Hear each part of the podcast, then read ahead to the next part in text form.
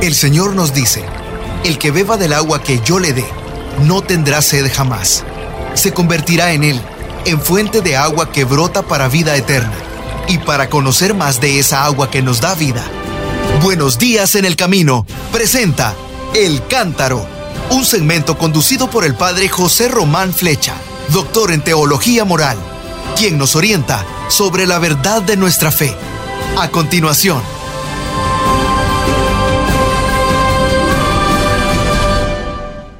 Queridos hermanos, mis queridas hermanas, buenos días, buenas tardes, nos de Dios, en este miércoles 27 de diciembre del año 2023, fiesta de San Juan, apóstol y evangelista, uno de los discípulos más cercanos al Señor, como sabemos. Bueno, pues hoy es miércoles y el Papa ha tenido su audiencia general, no en la plaza de San Pedro, como sabemos, sino en el aula, en el aula Pablo VI. Y ha comenzado una nueva serie, pero bueno, nos lo va a contar él ahora mismo. Nos dijo, queridos hermanos y hermanas, buenos días. Hoy quisiera introducir un ciclo de catequesis sobre el tema de los vicios y las virtudes.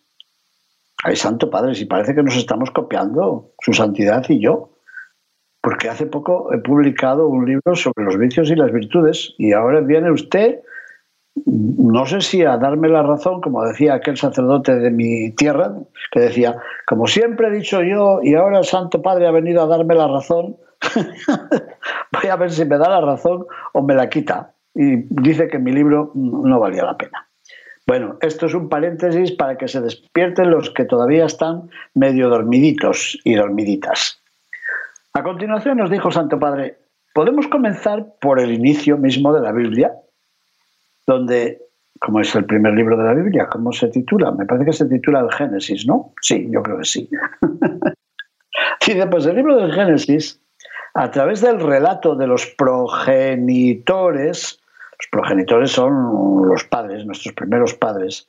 Bueno, hay algún país donde hoy día, con todos estos modelos nuevos de las modas, ya no permiten decir ni padre, ni madre, ni papá, ni mamá. Si dicen progenitor, 1 y progenitor 2, progenitor A y progenitor B. No te digo los modernos que nos estamos haciendo. bueno, pues a través del relato sobre los progenitores, el libro del Génesis presenta la dinámica del mal y de la tentación, es decir, cómo funciona el mal y cómo funciona la tentación. ¿Y esto dónde lo dice el Génesis?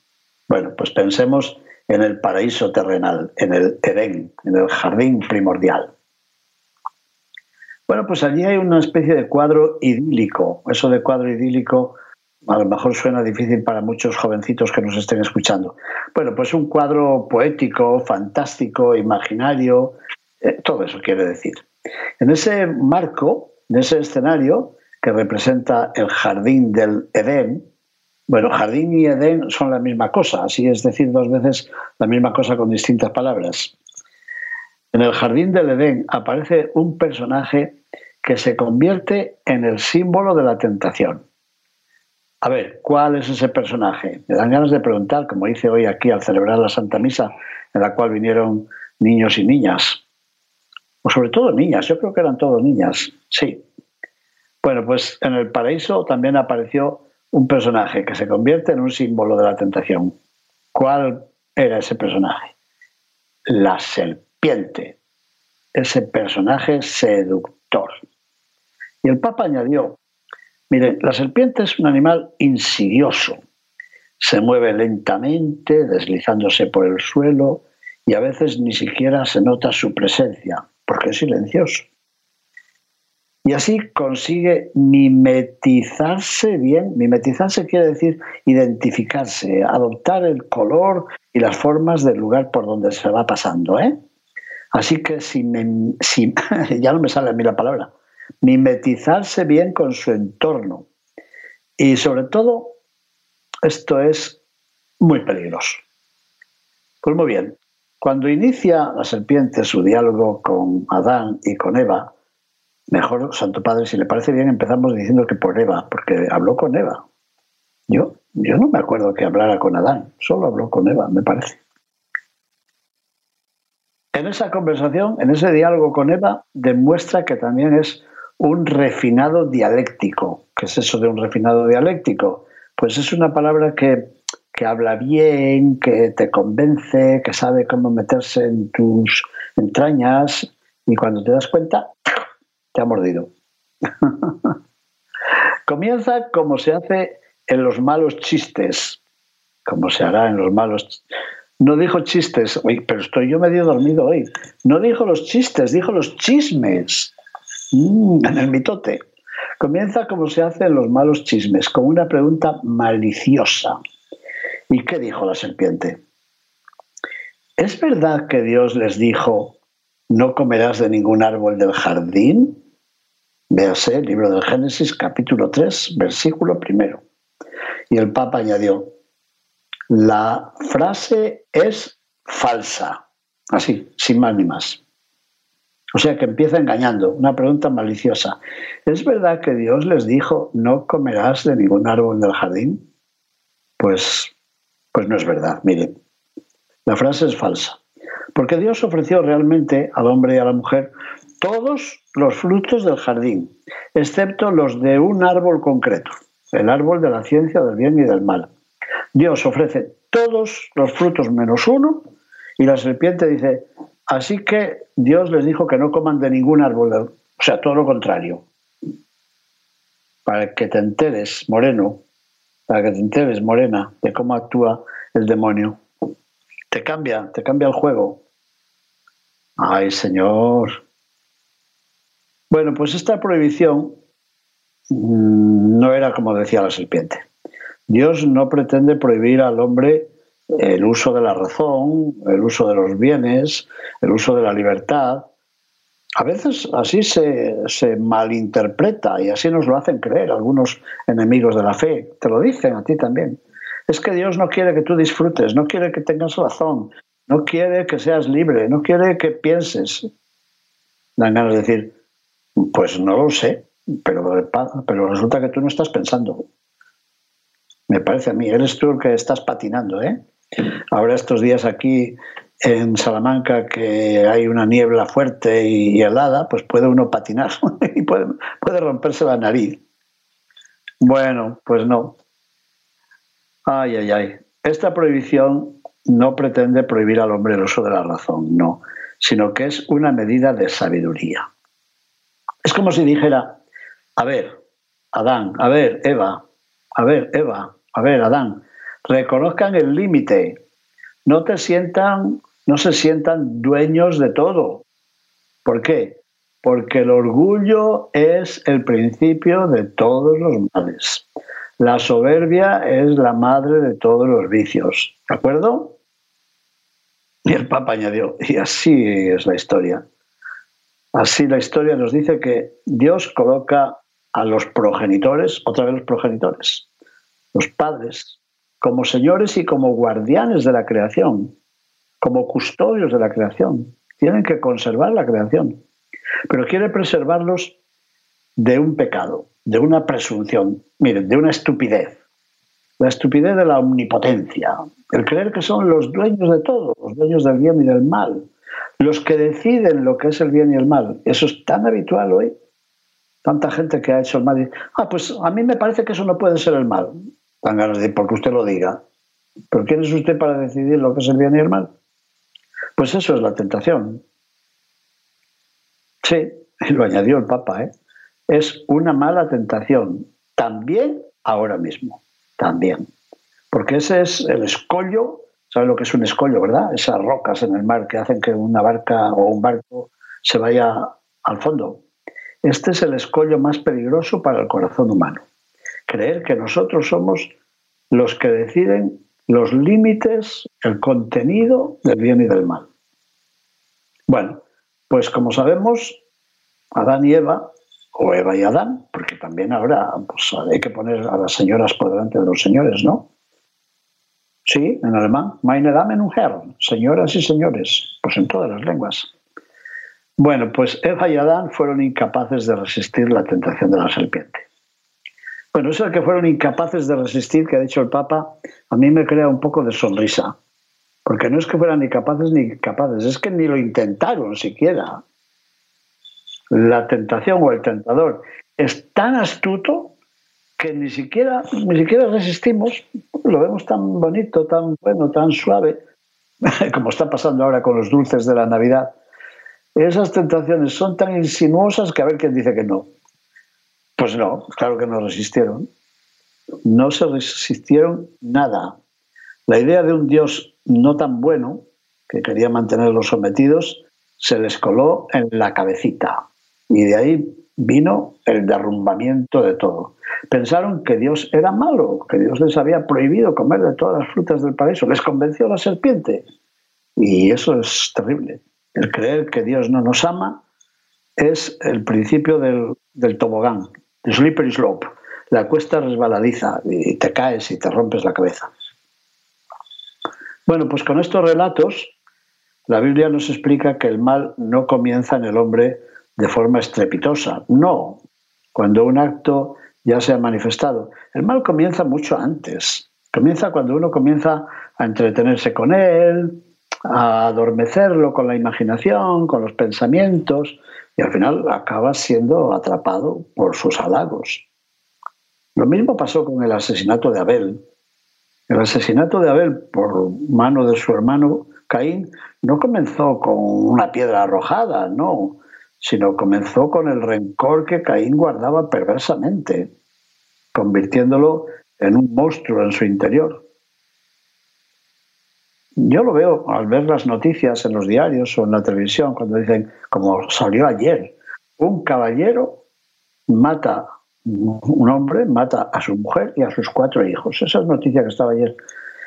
Pero uno dice, ese asesinato no empezó cuando el señor este agarró el cuchillo, ese asesinato viene preparándose quién sabe desde cuándo.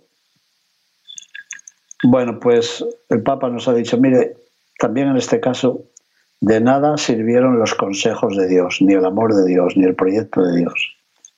Consecuencia, queridos hermanos y hermanas, nos dijo, con el diablo no se discute. Y añadió, nunca. Y otra vez, por tres veces, no se discute nunca. Cuatro veces. Jesús nunca dialogó con el diablo. Lo expulsó y punto. Dicen los jóvenes ahora, ¿verdad? Lo expulsó y punto. En el desierto, durante las tentaciones, Jesús no respondió con el diálogo, simplemente respondió con las palabras de la Sagrada Escritura, con la palabra de Dios. Y ya está. El Papa se dirigió a los presentes y dijo, estén atentos, lo dijo varias veces, estén atentos, el diablo es un seductor, o sea, un mentiroso, un traidor, un engañador. Nunca dialogar con él, porque él es más astuto que todos nosotros y nos las hace pagar. Así que cuando llegue la tentación, que llegará, nunca dialogues. Cerrar la puerta, cerrar la ventana, cerrar el corazón. Lo dijo el Papa, tres cosas a cerrar. Cerrar la puerta, cerrar la ventana, cerrar el corazón. Tenía que haber dicho también cerrar la chimenea, porque en estos días, sobre todo, piensan que, el viejo pascuero, que, que Santa Claus viene por la chimenea. pues cerrar la puerta, cerrar la ventana, cerrar la chimenea, cerrar el corazón. Y, así, y cerrar los tubos del aire acondicionado, porque también por ahí se mete el bicho. y así nos defendemos contra esta tentación, contra esta seducción. Y dijo, porque el diablo es inteligente. Ya sabemos que intentó probar, poner a prueba, tentar a Jesús, nada menos que con citas bíblicas. Presentó su imagen como un gran teólogo. Aquí, en la Catedral Vieja de Salamanca, en el cuadro de las tentaciones de Jesús, el artista del siglo XVI presentó al demonio como un monje, vestido de monje, nada menos. Pues otras veces viene como un teólogo. Y dijo el Papa, estén atentos, por segunda vez, con el diablo no debemos conversar y con la tentación no debemos dialogar. La tentación llega Así que cerremos la puerta y guardemos el corazón. ¿Por qué no dijo Santo Padre que cerremos también la chimenea? Tenía que haberlo dicho.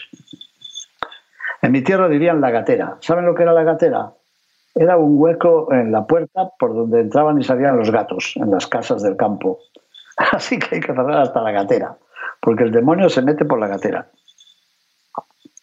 Uno debe ser el guardián de su propio corazón. Y por esta razón, no dialoguemos con el diablo. Esta es la recomendación, custodiar el corazón.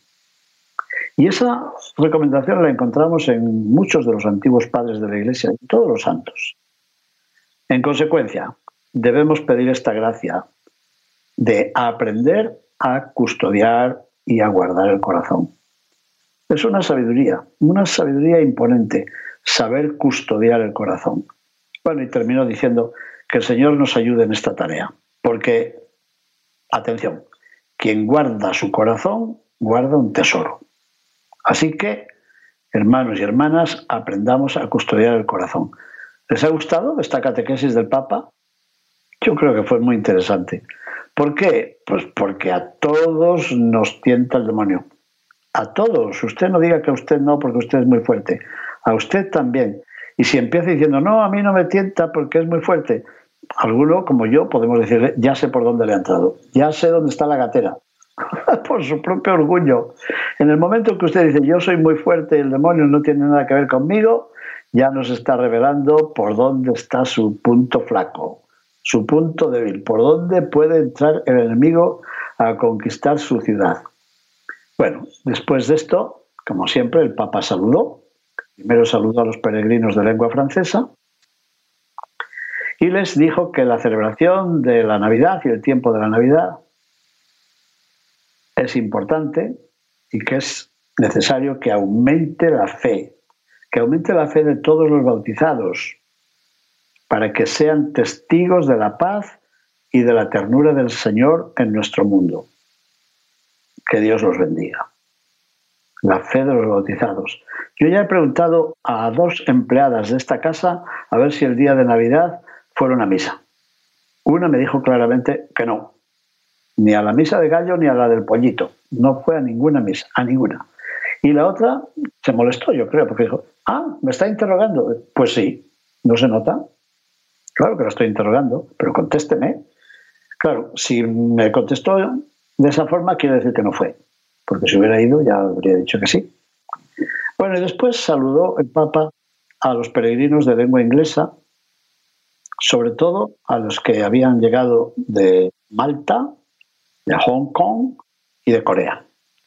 Y les dijo que cada uno de ustedes y sus familias estaban invitadas a guardar, a custodiar la alegría de este tiempo de Navidad encontrando en la oración a nuestro Señor, nuestro Salvador, que desea hacerse cercano a todos nosotros.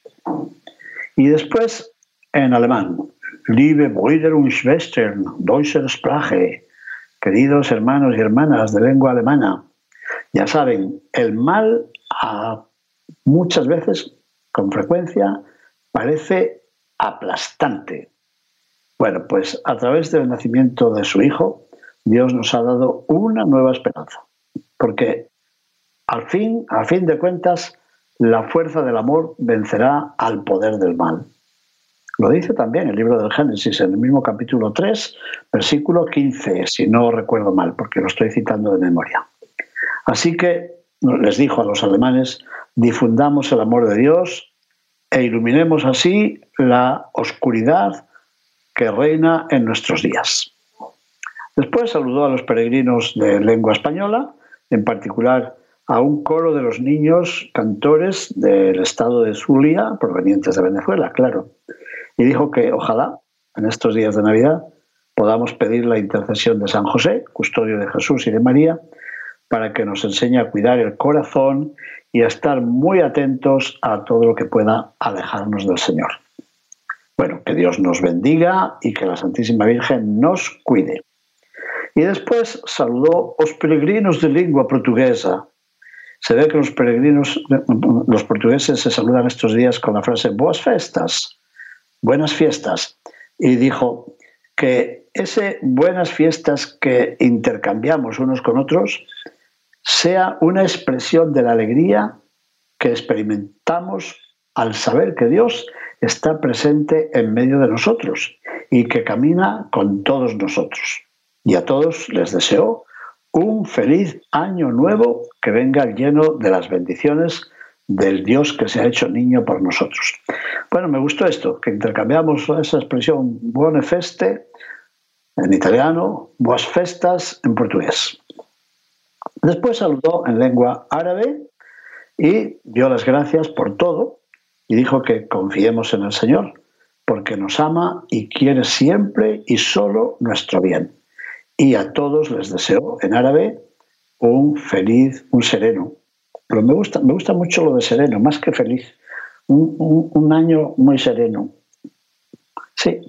Y después saludó a los peregrinos polacos y les dijo, al final del año, demos gracias a Dios esto me viene bien porque pasado mañana tengo que predicar un retiro para el final del año. Yo creo que tengo que copiarle, Santo Padre, esto que usted ha dicho. Demos gracias a Dios por todas las cosas buenas que hemos recibido. También las cosas que han sido producidas por nuestras manos y por las manos de tantas personas para sostener a las víctimas de la guerra en Ucrania y en otras partes del mundo. Hay que dar gracias también por ello.